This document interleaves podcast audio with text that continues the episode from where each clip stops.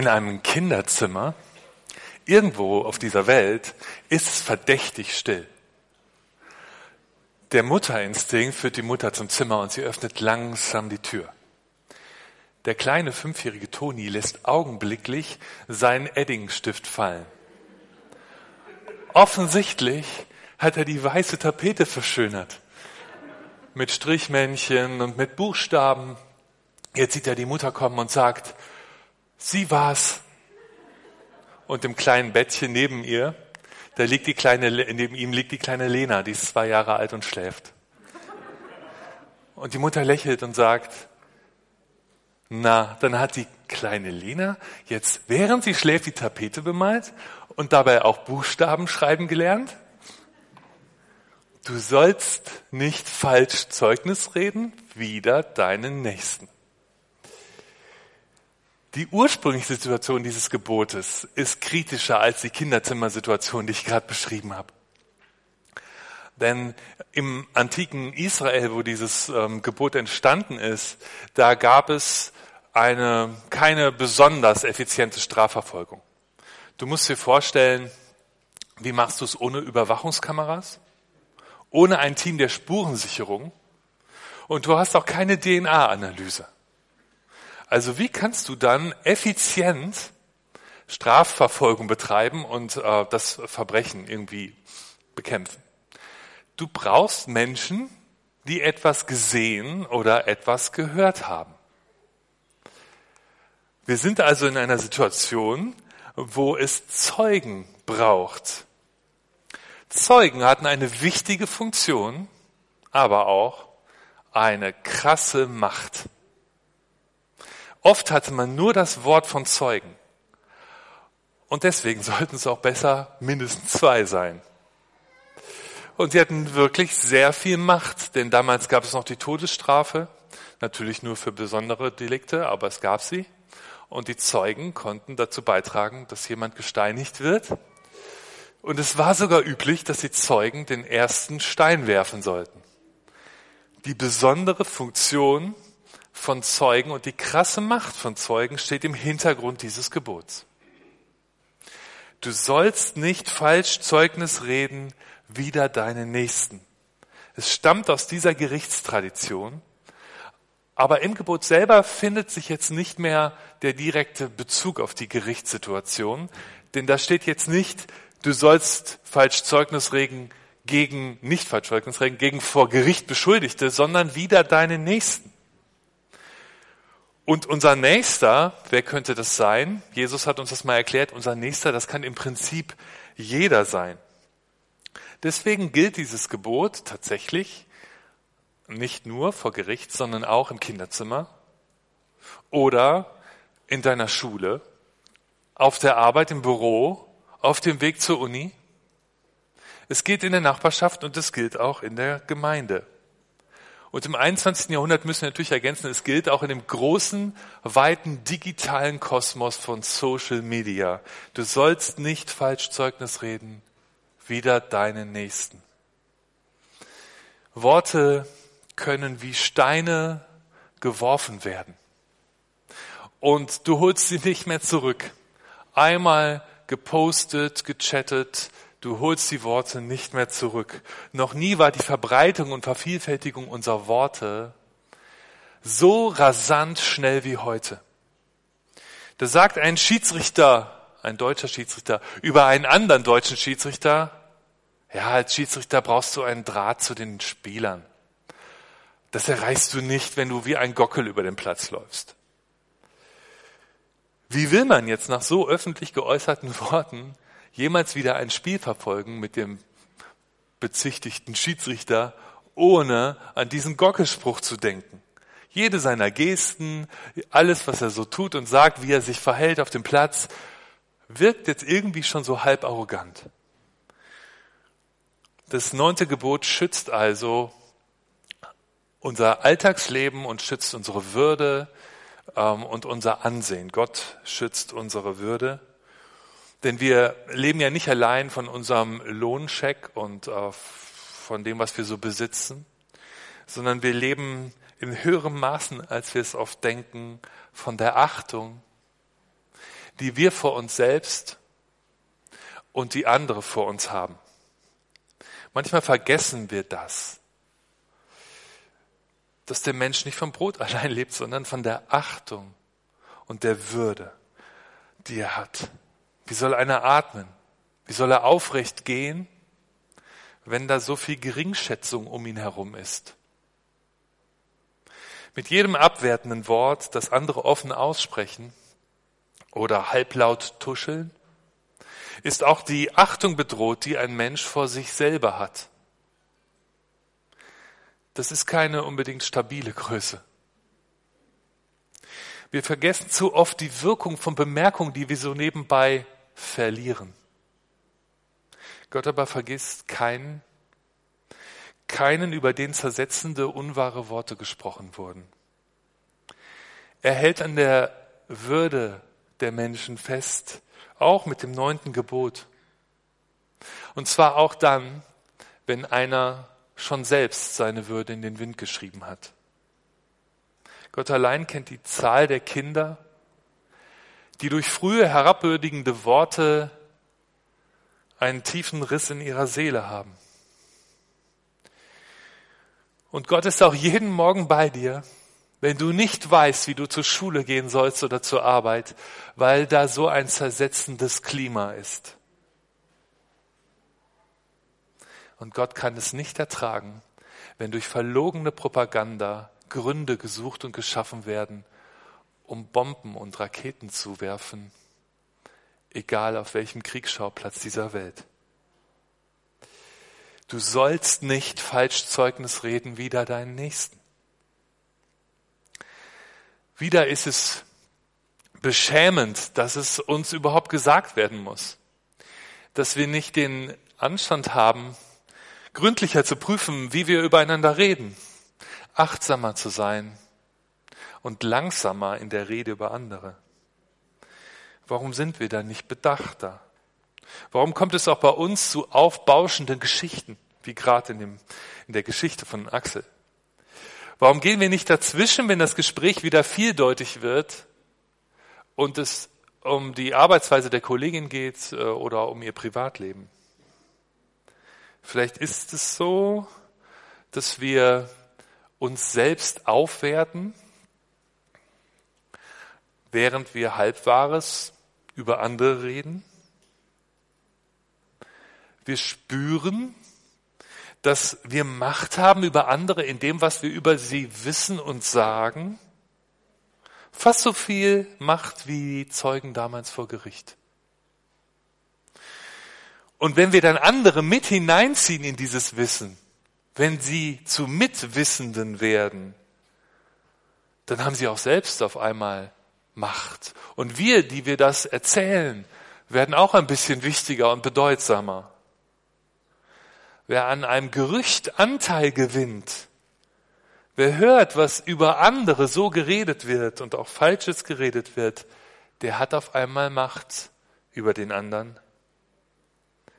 Diese Macht nicht zu nutzen und der Sensationslust zu widerstehen, ist ein heilsamer, ein heilsamer Verzicht. Die Gebote Gottes schaffen Freiheitsraum. Das ist ja überhaupt die Überschrift, unter der wir die Gebote uns anschauen in dieser Predigtreihe. Freiheit durch die Gebote. Was ist die Freiheit durch das neunte Gebot? Es eröffnet dir die Freiheit, dich nicht im Sumpf und Morass der Gerüchte zu bewegen. Das hast du auch gar nicht nötig. Du brauchst nicht die Skandale der anderen dafür, dass du bedeutsam bist.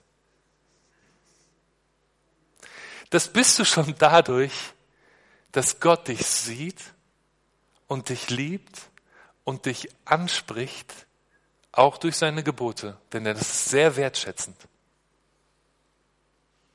Indem dir Gott die Gebote sagt, traut er dir zu, sie zu halten. Du brauchst also nicht die Skandale der anderen, damit du bedeutsam bist. Sei wachsam, was du über andere sagst, wie du über sie redest. Denn dein Bild vom anderen, das ist immer nur Fragment. Wir haben Ausschnitte. Wir haben unseren Ausschnitt vom Leben des anderen. Das sind Fragmente. Und diese Fragmente sind nie vollständig, sind nie die Wirklichkeit des anderen, sind auch immer irgendwie vorläufig. Man kann sagen, wir agieren immer auf dem neuesten Stand des Irrtums voneinander. Du sollst nicht falsch Zeugnis reden, beginnt also in unserem Denken und Fühlen über den anderen. Sei achtsam, deine Bilder sind nicht die Wirklichkeit des anderen. Sei kritisch deinen eigenen Bildern gegenüber. Du sollst dir kein ballfalsches Bild vom anderen machen. Und bedenke, was du vom anderen gehört hast, das könnte auch ganz anders sein. Deshalb sei langsam im Reden und prüfe, ob das, was du sagst, der Gemeinschaft dient. Sei langsam und achtsam im Reden über andere. Und vielleicht bringst du ausgerechnet du die Größe auf, dass ein Gerücht bei dir an sein Ende kommt. Spürst du die Freiheit des neunten Gebots? Das Gebot ist auch relevant für unser Hören. Da sind plötzlich so vertraute Momente.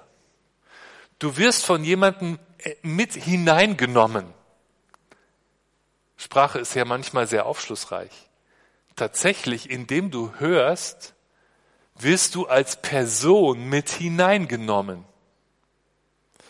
Jemand nimmt dich mit in etwas hinein. Sei kritisch bei diesem Vorgang. Sei nicht dösig. Du selbst bist verantwortlich für das, was dir andere in die Ohren flüstern. Du kannst sagen, dass du das nicht hören willst. Und du kannst auch fragen, ob der andere das auch so sagen würde, wenn die betreffende Person anwesend wäre. Niemand soll dir etwas erzählen, das in der Anwesenheit des Betreffenden nicht wiederholt werden könnte. Das neunte Gebot wird beachtet, wo gründlich geprüft wird, was gesagt wird. Und viel zu oft stellen wir das, was wir übereinander reden, nicht gründlich in Frage. Das liegt vielleicht daran, dass wir von unseren Vermutungen auch ziemlich überzeugt sind. Manchmal schon dadurch, dass wir sie oft genug wiederholt haben. Oft ohne dass, äh, ohne dass jemand mit dem Betroffenen einmal gesprochen hätte. Wir komponieren, könnte man sagen, aus den einzelnen Tönen, die wir so aufschnappen, eine Melodie. Und manchmal sogar ganze Konzerte. Und dann kommt auf eine kleine Übertreibung eine weitere und plötzlich erfüllt die Melodie der Illusion den Raum wie eine Wirklichkeit. Das neunte Gebot wird geachtet, wo achtsam voneinander gesprochen wird. Und das fängt damit an, dass du deine eigene Sichtweise als deine eigene Sichtweise bezeichnest und nicht als eine allgemeine Wahrheit.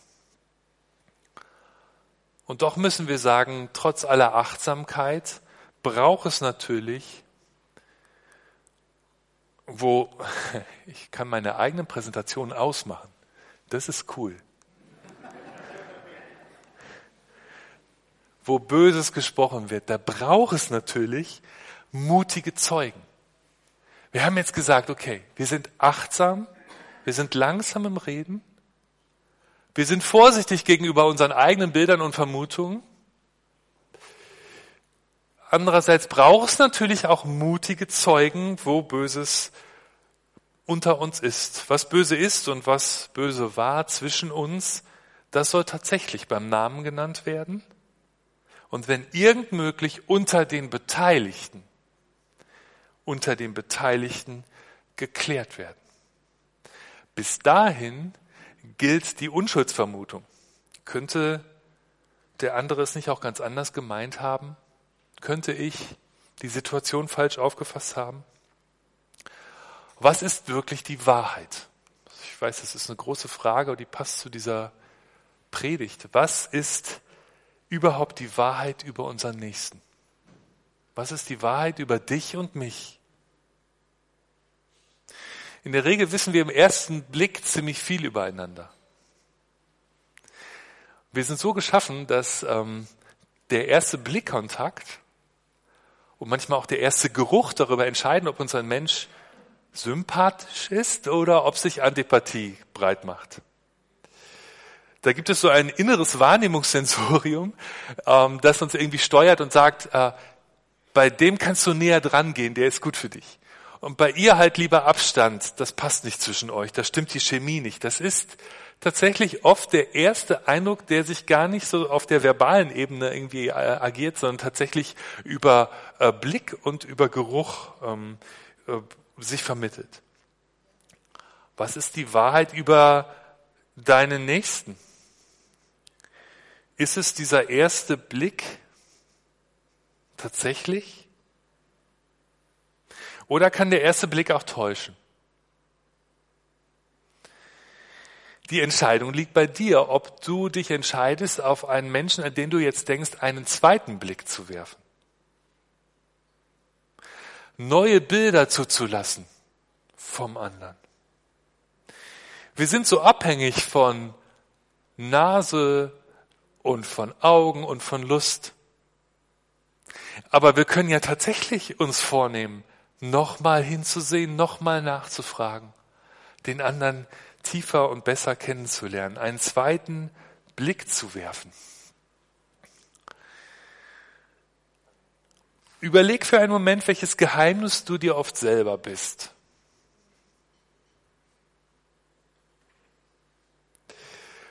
Und dass sich jeder entwickelt, lohnt es sich nicht, nochmal hinzusehen, nochmal nachzufragen und vorsichtig zu sein mit den Bildern, die wir so voneinander haben.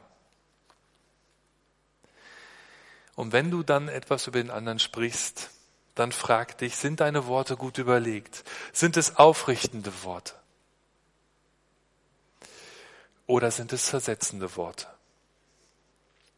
Ein Lehrer fragt einen jungen Schüler in der Grundschule, ist es wahr, dass dein Vater oft betrunken nach Hause kommt? Der Schüler verneint, obwohl der Lehrer recht hat. Wer hat mehr Wahrheit gesprochen? Der Lehrer oder der Schüler?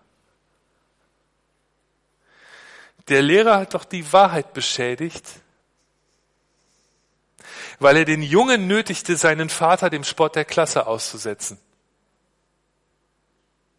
Der Schüler aber hat die Wahrheit behütet die Wahrheit nämlich, dass die Schwäche seines Vaters nicht vor den Spott der Klasse gehört. Was heißt es, einander die Wahrheit zu sagen? Es ist der Zyniker, der sich berufen fühlt, jedem Menschen die harte Wahrheit zu sagen. Er gibt sich den Status des Aufrichtigen und des Gerechten. Auf menschliche, menschliche Schwachheit kann er natürlich keine Rücksicht nehmen. Er verletzt dabei aber die Scham. Er entheiligt das menschliche Geheimnis. Er bricht das Vertrauen und verletzt die Gemeinschaft, in der er lebt. Und dann lächelt er hochmütig über das Trümmerfeld, das er angerichtet hat. Der Zyniker amüsiert sich über das, über die Tatsache, dass andere die Wahrheit nicht ertragen können. Er fühlt sich wie ein Gott über den schwachen Kreaturen. Er lebt vom Hass gegen das Wirkliche, gegen die von Gott geschaffene Welt. Wahrheit darf nicht als Waffe benutzt werden. Vielmehr braucht es die Liebe. Wahrheit und Liebe gehören zusammen. Wahrheit ohne Liebe kann zerstören. Deshalb sage die Wahrheit nur wenn es der Liebe entspricht. Benutze sie nicht zynisch. Wo Liebe ist und Vertrauen, da wächst Raum, sich miteinander die Wahrheit zu sagen, Wirklichkeit anzusehen, es miteinander auszuhalten, was zwischen uns wahr ist. Und da muss dann auch das Böse beim Namen genannt werden. Um der Liebe willen muss das Böse angesprochen und bekämpft werden und zurückgewiesen werden. Eine Rede, die aus der Liebe kommt, wird das Böse nicht verschweigen und nicht beschönigen. Aber sie wird immer reden, um Menschen aufzurichten. Wo aber die Liebe fehlt, da wird diese Rede zum Duell. Wer Vertrauen riskiert, wird aufmerksam zuhören und versuchen, den anderen zu verstehen und achtsam zu reden. Wer voll Misstrauen spricht, wird verdächtigen und verhören. Wer vertraut, der kann zugewandt zuhören und frei reden. Wer misstraut, lauert auf Versprecher des anderen. Was heißt es, einander die Wahrheit zu sagen? Jesus sagt, ich bin die Wahrheit. Er war nah bei denen, über die andere sprachen. Er war im Haus des Zöllners, der andere ausbeutete, um mit ihm zu essen und zu feiern, und am selben Tag wollte der Zöllner ein anderer werden. Jesus ließ sich auch von der Prostituierten salben. Und er wusste, dass andere darüber reden würden. Es hieß von Jesus, er sitze bei den Säufern und den Betrügern. Und er scheute all das Gerede nicht und schaffte neue Freiheit für geächtete Menschen. Gegen ihn selbst traten falsche Propheten und Zeugen auf. Und schließlich wurde es richtig bitter, als ihn sogar die eigenen Jünger verleugneten. Sie liefen davon. Wir liefen davon. Als es eng wurde, verleugnete Petrus Jesus dreimal. Ich kenne diesen nicht. Und dann krähte der Hahn und Petrus weinte bitterlich. Hätte Jesus angefangen, vor den anderen über Petrus zu reden, dass er ja nicht zuverlässig sei, wie wenig man ihm vertrauen könne. Er hätte vordergründig nicht mal gegen das neunte Gebot verstoßen. Wieder brauchen wir mehr als die Gebote. Ein paar Worte nur über das Versagen des Petrus und Petrus wäre erledigt gewesen. Er war ohnehin am Boden zerstört und weinte bitterlich über sich selbst. Er war drauf und dran, jede Hoffnung in sich selbst aufzugeben. Wir glauben manchmal, es ginge uns besser, wenn wir herumlaufen und über die reden, die uns enttäuscht haben. Aber dadurch wird nichts besser. Es gibt diesen einen schweren Weg, zu dem zu gehen, der dich enttäuscht hat. Und vielleicht kann da zwischen dir und ihr oder zwischen dir und ihm etwas Neues werden. Und Jesus ging zu Petrus und stellte ihm die ernste Frage, hast du mich lieb? Ja, Herr, du weißt alle Dinge, du weißt, dass ich dich lieb habe. Jesus stellt die Wahrheit zwischen sich und Petrus wieder her. Er spricht nicht endlos über das, was war, sondern er spricht über das, was jetzt ist. Und mit wenigen Worten und Blicken stellt er das wieder her, was die Worte des Petrus zerstört hatten. Ja, Worte haben Macht aber nicht nur zersetzende Macht, sondern sie können auch aufbauende und aufrichtende Macht haben. Jesus hat mit Worten das wiederhergestellt, was zwischen ihm und Petrus zerbrochen war. Er stellt die Wahrheit zwischen ihm und uns wieder her, auch wenn wir untreu geworden sind. Das neunte Gebot fordert uns deshalb heraus, an einem Klima mitzuwirken, in dem Liebe und Wahrheit zusammengehören. Es geht nicht darum zu beschönigen. Es geht darum zu vergeben.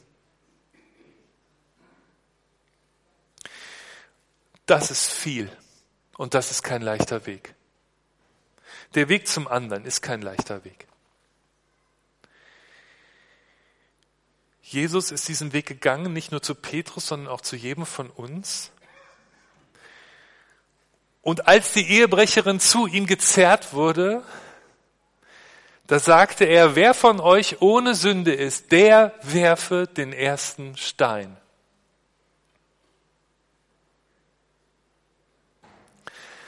Gott sieht unsere offensichtlichen und auch unsere verborgenen Abgründe. Er hört unser zersetzendes Reden übereinander. Er sieht, dass Worte wie Steine zwischen uns fliegen. Und doch schickt er uns nicht fort. Wir sind getragen von ihm und von seiner Liebe. Und das ist die Wahrheit zwischen uns. Und diese Wahrheit muss ans Licht, denn Jesus, er hält Wahrheit und Liebe zusammen. Jesus hält Wahrheit und Liebe zusammen. Das ist die Wahrheit, die ans Licht muss zwischen uns. Deshalb ruft er dich heute, komm zu mir, so wie du bist. Jesus stellt sich vor dich, egal was die anderen über dich reden, auch wenn sie Falsches über dich geredet haben. Jesus stellt sich sozusagen zwischen dich und die anderen und beschützt dich. Und wir haben es oft gehört und können es trotzdem kaum glauben, dass die Wahrheit über uns ist, dass wir geliebt sind. Diese Wahrheit muss ans Licht. Sie ist verschüttet unter so viel zersetzendem Gerede. Diese Wahrheit könnte der Grundton unserer Rede übereinander werden. Martin Luther formulierte deshalb das neunte Gebot positiv und sagte, wir sollen Gott lieben, dass wir unseren Nächsten entschuldigen, Gutes von ihm reden und alles zum Besten kehren. Es ist nicht leicht, so zu leben in Hexenjagden unserer Zeit. Die Liebe geht keinen leichten Weg. Sie gibt niemanden auf. In jeder Lage glaubt sie und hofft sie das Gute. Sie erträgt den anderen und trägt ihn mit großer Geduld. Sie riskiert immer und immer wieder enttäuscht zu werden. Wer von uns könnte so lieben? Aber so sehr liebt uns Gott. Amen.